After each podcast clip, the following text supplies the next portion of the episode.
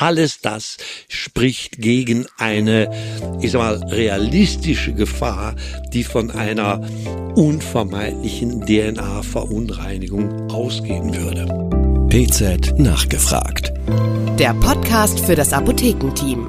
Liebe Kolleginnen und Kollegen, meine sehr verehrten Damen und Herren, mein Name ist Manfred Schubert-Zillerwetz. Ich bin Mitglied der erweiterten Chefredaktion der Pharmazeutischen Zeitung und ich spreche heute mit Professor Theo Dingermann, der Senior Editor der Pharmazeutischen Zeitung ist. Lieber Theo, herzlich willkommen. Ja, herzlich willkommen, Manfred.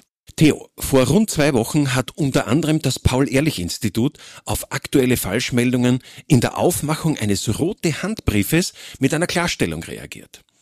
Eine sogenannte medizinische Behandlungsverbund GmbH hat Anfang Dezember vor DNA-Verunreinigungen in mRNA-basierten Covid-Impfstoffen bei Medizinern gewarnt und vor möglichen Haftungsrisiken. Kannst du uns kurz und knapp erläutern, was da genau passiert ist und vor allem, was hat es damit auf sich?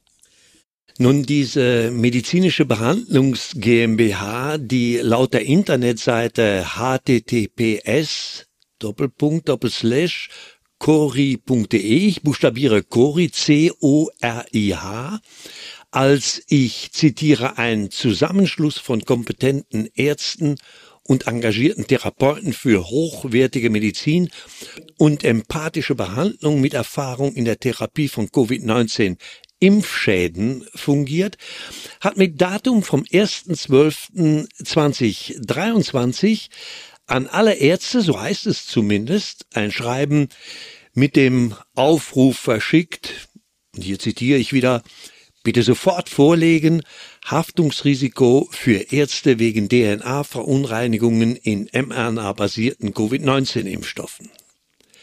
In dem Schreiben heißt es unter anderem, die bei mehreren Untersuchungen festgestellten Werte der DNA-Kontaminationen lagen 18 bis 70 Mal höher, als die aktuell gültigen Grenzwerte es erlauben. Es besteht angesichts der Nanolipidverpackung die konkrete Gefahr, dass therapeutische Transgene, so nennen diese Leute das, aufgrund der Zellgängigkeit der Impfstoffkomponenten ins menschliche Genom übernommen werden könnte. Und es heißt weiter, angesichts der neuen Erkenntnisse empfehlen wir Ihnen bis zum Abschluss einer Analyse der in Deutschland ausgelieferten Chargen und Klärung durch das Paul-Ehrlich-Institut weder Restbestände noch neu gelieferte Impfchargen mit mRNA-Komponenten zu verwenden. Nun sehr schnell reagierte daraufhin die Arzneimittelkommission der deutschen Apotheker, also die AMK, die das Schreiben als unecht bewertet und nun rechtliche Schritte prüft. Ein Grund hierfür ist auch die unabgestimmte Verwendung des rote Hand-Symbols, wodurch eine formelle Gültigkeit als Risikoinformation suggeriert werde, so die AMK. Auch das Paul-Ehrlich-Institut hat zwischenzeitlich Stellung bezogen. Da heißt es, das Schreiben ebenso wie die dort abgeleiteten Schlussfolgerungen sind falsch. Der Aufruf stellt keine behördlich geprüfte und autorisierte Information dar, sondern dient der Verunsicherung durch gezielte Desinformation. Soweit das Zitat. Zudem betont das Paul-Ehrlich-Institut ausdrücklich, dass der Nutzen von Covid-19 mRNA-Impfstoffen gegenüber möglichen Risiken deutlich überwiegen, auch in internationaler Übereinstimmung. In Deutschland werden die Vakzine von der Ständigen Impfkommission empfohlen. Ja, vielen Dank, lieber Theo, für diese Klarstellung, die sehr wichtig ist. Ich finde, das ist eine sehr bemerkenswerte Geschichte, die ja möglicherweise auch juristische Konsequenzen nach sich ziehen wird. Kannst du uns an dieser Stelle aber auch, und das erscheint mir jetzt ganz wichtig zu sein, erläutern, wie eine Chargenfreigabe bei Impfstoffen erfolgt? Das ist ja ein klein wenig anders als bei den klassischen Arzneimitteln. Ja, ähm, da gibt es einen Paragraph, nämlich den Paragraph 32 im AMG, also im Arzneimittelgesetz. Danach muss das Paul-Ehrlich-Institut oder ein anderes amtliches Arzneimittel Kontrolllabor jede Impfstoffcharge vor dem Inverkehrbringen in Deutschland freigeben. Also jede Charge wird in Deutschland freigegeben. Und wie man auf der Homepage des Paul-Ehrlich-Instituts nachlesen kann, überprüft das Institut die eingereichten Unterlagen zur Herstellung und die Ergebnisse der Qualitätskontrollen und untersucht Prüfmuster der hergestellten Chargen. Nur wenn die in der Zulassung des Arzneimittels festgelegten Kriterien hinsichtlich Qualität, Wirksamkeit und Unbedenklichkeit erfüllt sind, erteilt das Paul-Ehrlich-Institut die Chargenfreigabe. Auf diese Weise wird die Einhaltung aller Spezifikationen, die für den Impfstoff festgelegt wurden, sichergestellt. Kannst du noch einmal erläutern, was man unter Spezifikation versteht, insbesondere mit Blick auf das Thema DNA-Verunreinigung? Unter Spezifikationen versteht man eine Vielzahl von Produktparametern. Diese können in Form von Höchst- oder Mindestwerten oder als Korridor festgelegt sein, die durch Ober- oder Untergrenzen definiert sind. Werden Spezifikationsgrenzen durchbrochen, erhält das Produkt den Stempel Out of Specification und darf von der Qualified Person nicht freigegeben werden. Auch für den DNA-Gehalt in einem mRNA-Impfstoff ist eine Spezifikation festgelegt. Diese ist in Form eines DNA-Grenzwertes, also eines Höchstwertes, pro Dosis definiert und beträgt 10 Nanogramm. Das heißt, für den Comirnaty-Impfstoff, der bei Erwachsenen mit 30 Mikrogramm dosiert wird, sind maximal 10 Nanogramm DNA erlaubt. Das ist übrigens ein Wert, der von der FDA und von der WHO ebenfalls so festgelegt ist. Der maximale DNA-Gehalt wird also relativ zur mRNA-Menge bestimmt. Bezogen auf ein Milligramm mRNA liegt die Spezifikationsgrenze für Comirnaty für Erwachsene somit bei 330 Mikrogramm DNA. Bei dem Parameter Rest-DNA-Gehalt erfolgt die Prüfung in Form einer Dokumentenprüfung, was aktuell vielfach kritisiert wird. Das Paul-Ehrlich-Institut misst also hier nicht nach, sondern überprüft die Angaben der Hersteller. Allerdings ist das so im aktuellen Leitfaden für amtliche Arzneimittelkontrolllaboratorien, nachdem alle Chargen geprüft und freigegeben werden, vorgesehen, informiert das Paul-Ehrlich-Institut. Vielen Dank für diese Klarstellung. Kommen wir aber jetzt zu einer zweiten Sache, die aktuell sehr kontrovers diskutiert wird. Es steht die Behauptung im Raum, dass BioNTech Pfizer für die Herstellung der klinischen Prüfpräparate, die zur Zulassung der entsprechenden Impfstoffe geführt haben, ein anderes Verfahren, Klammer auf, Prozess 1 eingesetzt hat, das sich deutlich von jenem unterscheidet, welches für die Herstellung der eigentlichen Impfstoffe eingesetzt wurde. Prozess 2, also der zweite Prozess für die marktüblichen Impfstoffe, soll zu einem schlechteren Qualitätsergebnis geführt haben. Kannst du uns auch hier die Hintergründe erläutern und eine entsprechende Einschätzung geben? Tatsächlich wurden in der frühen Entwicklungsphase von Comirnaty zwei Herstellungsprozesse verwendet. Ja, das äh, kann man nachlesen, tatsächlich im EPA, also in dem öffentlichen Dokument, das für jeden frei verfügbar ist. Der Impfstoff für die klinischen Prüfungen wurde nach den Vorschriften des Prozess 1 hergestellt, wie das da so schön heißt, während die kommerziellen Chargen nach den Vorschriften des Prozess 2 hergestellt wurden. Der wesentliche Unterschied zwischen den beiden Chargen besteht darin, dass nach dem Protokoll für den Prozess 1 die DNA, die die Matrize für die mRNA enthält, die natürlich in diesem Prozess hergestellt wird, durch eine Polymerase-Kettenreaktion hergestellt wurde. Im Prozess 2 wurde ein linearisiertes Plasmid eingesetzt, das aus E. coli-Bakterien isoliert wird. Ich meine, mit diesem Wechsel, mit diesem Prozesswechsel äh, trug seinerzeit BioNTech Pfizer der Tatsache Rechnung, dass hier in so schneller Zeit so viele Dosen angefordert wurden, dass die Herstellung über die Polymerase-Kettenreaktion, äh, also die DNA-Herstellung über die Polymerase-Kettenreaktion nicht mehr ausreichte und aus diesem Grund tatsächlich dieses neue Verfahren etabliert wurde, wofür im Übrigen im Marburg eine eigene Fabrik äh, gebaut wurde. Es kursieren nun Behauptungen, dass der Prozess 1 Impfstoff dem Prozess 2 Impfstoff qualitativ überlegen gewesen sein soll, so dass der breiten Bevölkerung ein suboptimaler Impfstoff zur Verfügung gestellt wurde. Unter anderem hierauf stützt sich auch eine Schadensersatzklage eines Düsseldorfer Anwalts, der nach eigenen Angaben mittlerweile fast 2700 Impfgeschädigte vertritt. Vielen Dank für diese Klarstellung, Theo, die für mich jedenfalls zeigt, dass die ganze Situation der Produktion der Impfstoffe ja sehr transparent und nachvollziehbar gelaufen ist. Und ich komme jetzt zu meiner nächsten, wie ich finde, auch wichtigen Frage. Jetzt wird ja behauptet, dass in etlichen Chargen der Impfstoffe zu hohe Konzentrationen an DNA enthalten waren. Sogar eine Publikation soll das belegen. Stimmt das? Nun, angeblich sollen in dem Prozess zwei Chargen Milliarden von DNA-Molekülen pro Dosis enthalten sein. Das behauptet jedenfalls ein Arzt. Äh, dieser Arzt heißt Dr. Philipp Backhals, der kürzlich vor dem Ad-Hoc-Ausschuss für medizinische Angelegenheiten des Senats von South Carolina mehr als 30 Minuten lang zu dem Thema DNA-Verunreinigungen in mRNA-Impfdosen aussagte. Dieses Argument greift auch der bereits genannte Düsseldorfer Anwalt auf, um Schadensersatzforderungen durchzusetzen. Dass in beiden Prozessen DNA eingesetzt wurde, habe ich bereits erläutert.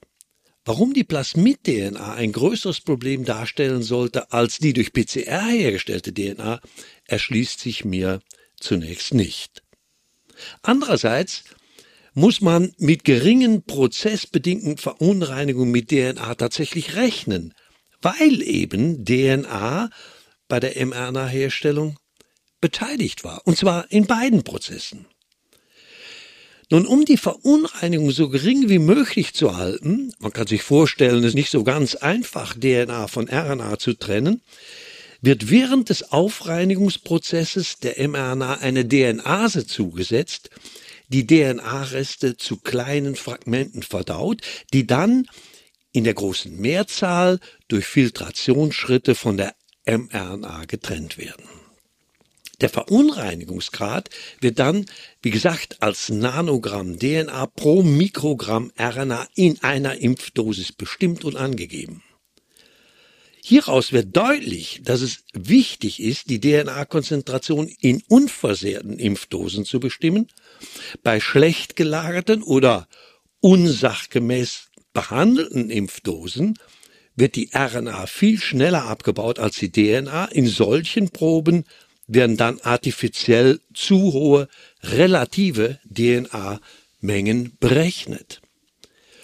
Und damit komme ich auch zu deiner Frage, ob die angeblich zu hohen Konzentrationen an DNA bereits publiziert sind. Legt man wissenschaftliche Standards an, ist dies zu verneinen. Alle Quellen, die zu hohe DNA-Konzentrationen beklagen, beziehen sich auf Preprints, die noch nicht ein Peer-Review-Verfahren erfolgreich durchlaufen haben. Einer der Preprints wurde am 10. April 2023 eingereicht also vor recht langer Zeit, der andere im Oktober 2023.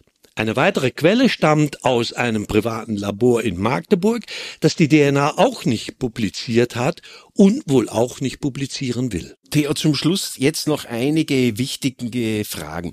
Du hast jetzt klar gemacht, und zwar sehr nachvollziehbar, dass bei der Produktion von mRNA-Impfstoffen natürlich mit Blick auf die Herstellung DNA-Verunreinigungen zu erwarten sind, die aber abgereichert werden innerhalb enger Spezifikationsgrenzen, dass aber am Ende Spuren von DNA auch in mRNA-Impfstoffen enthalten sein können und wahrscheinlich auch sein müssen, weil man kann sie nicht auf Null runter abreichern. Jetzt die Frage aber, und das ist ja schon etwas, was viele Menschen bewegt. Wie sieht es mit der Gefahr aus, dass eine solche DNA, ja, die als Bestandteil der mRNA-Impfstoffe eben auch verspritzt wird, äh, ich sage mal, in die humane DNA aufgenommen wird. Was sagen da die Experten insgesamt? Also hier möchte ich den Wissenschaftler Dr. Emanuel Wieler vom Max Delbrück Zentrum für molekulare Medizin in Berlin zitieren, der sich in einem Beitrag auf dem Portal 20 Minuten wie folgt geäußert hat. Wie fast immer in der Biologie kann man nicht sagen, dass es komplett unmöglich ist, dass von außen zugeführte DNA Krebs verursacht. Das ist ein sehr ehrliches Statement. Aus seiner Sicht sei das aber äußerst unwahrscheinlich, und zwar aus folgenden Gründen. Die DNA müsste dafür aus dem Zytoplasma in den Zellkern gelangen und in das Genom der Zelle eingebaut werden. Menschliche Zellen seien dazu aber grundsätzlich nicht in der Lage. Nur Viren, wie beispielsweise HIV oder das humane Herpes-6-Virus, und ich ergänze in diesem Kontext auch das Adenovirus, das ja die Basis für die vektorbasierten Impfstoffe seinerzeit darstellte, können so etwas. Den Zellen dagegen fehle der dafür notwendige Mechanismus. Zudem müssten weitere sehr seltene Ereignisse eintreten. Das heißt, die DNA müsste zufällig ins Genom eingebaut werden und die naturgegebenen Reparaturmechanismen der Zellen dürften nicht funktionieren. Zudem werde fremde DNA von den Zellen aktiv abgebaut. Alles das spricht gegen eine, ich sag mal, realistische Gefahr, die von einer ja, auch hier möchte ich sagen, unvermeidlichen DNA-Verunreinigung ausgehen würde. Und Professor Dr. Mitchell Imperiale vom Department of Microbiology and Immunology an der University of Michigan schreibt in einem Kommentar auf der Internetseite Health Feedback, wo kontrovers wissenschaftliche Ergebnisse diskutiert werden, eine Integration von Fremd-DNA in eine genomische DNA ist nur im Rahmen einer Zellteilung möglich. Die Zellen der Muskulatur, in die ja der Impfstoff eingebracht wird, sind aber größtenteils postmethodisch. Das heißt, sie teilen sich nicht mehr nach ihrer Ausdifferenzierung. Selbst wenn die DNA in den Zellkern gelangen würde, was sehr selten passiert, wie wir gehört haben, wäre zudem die Integration eines Plasmids in das Zellgenom nochmal ein äußerst nochmal selteneres Ereignis. In diesem Zusammenhang, Theo, noch eine letzte, aber sehr wichtige Frage. Was hat es mit der DNA des Affenvirus Simian Virus 40 auf sich? Wofür wird die im Prozess der Impfstoffherstellung benötigt? Nun, diese Behauptung, dass überhaupt ähm, SV40-DNA hier eine Rolle spielt, die wurde aus einer Antwort der kanadischen Arzneimittelzulassungsbehörde Health Canada auf eine Anfrage der Website AFB Factcheck abgeleitet. Im Übrigen möchte ich hier sagen, dass die Links in den Show Notes nachzulesen sind. Sie ist aber stark irreführend, denn bei der angeblichen Affen-DNA handelt es sich nur um einen kleinen DNA-Abschnitt auf dem Plasmid, das von einem Virus stammt. Konkret ist die Rede von dem Abschnitt des SV40 Promoter Enhancers. Er hilft bei der Transkription der mRNA während des Produktionsprozesses, sei ansonsten aber inaktiv, wie Health Canada betont. Die Konzentrationen dieses Elements hätten bei Messungen zudem durchweg unter dem von den Regulatoren geforderten Grenzwerten gelegen. Die Behauptung, der Impfstoff enthalte SV40, also das Virus, ist falsch. SV40 ist zwar als Onkovirus bekannt, da es in Zellkultur bei menschlichen Zellen unter bestimmten Bedingungen Tumoren induziert. In Menschen selbst jedoch wurde bisher kein direkter Zusammenhang zwischen einer SV40-Infektion und der Entstehung von Krebs nachgewiesen. Zum onkogenen Potenzial des SV40 Enhancers schreibt Health Canada, auch hier zitiere ich wieder, alle Behauptungen, dass das Vorhandensein der SV40 Promoter Enhancer Sequenz mit einem erhöhten Krebsrisiko verbunden ist, sind unbegründet. Es gebe nicht einmal einen Beweis dafür, dass das Vorhandensein des vollständigen SV40 in einem Impfstoff das Krebsrisiko oder die Beschleunigung von Krebs bei Einzelpersonen erhöhe, so die Arzneimittelbehörde. Vielen Dank, lieber Theo. Heute haben wir etwas länger als üblich miteinander gesprochen, aber ich denke, das ist gerechtfertigt mit Blick auf die Wichtigkeit der Thematik. Ich danke allen Zuhörerinnen und Zuhörern für das Interesse und möchte mich verabschieden mit den besten Wünschen für ein gutes und erfolgreiches Jahr 2024. Wenn Sie Interesse haben, lesen Sie gerne nach. Professor Dingermann hat einen sehr guten und umfassenden Bericht über dieses aktuelle Thema geschrieben. Sie können in der PZ nachlesen. Bleiben Sie gesund und optimistisch. Vielen Dank. PZ nachgefragt. Der Podcast für das Apothekenteam.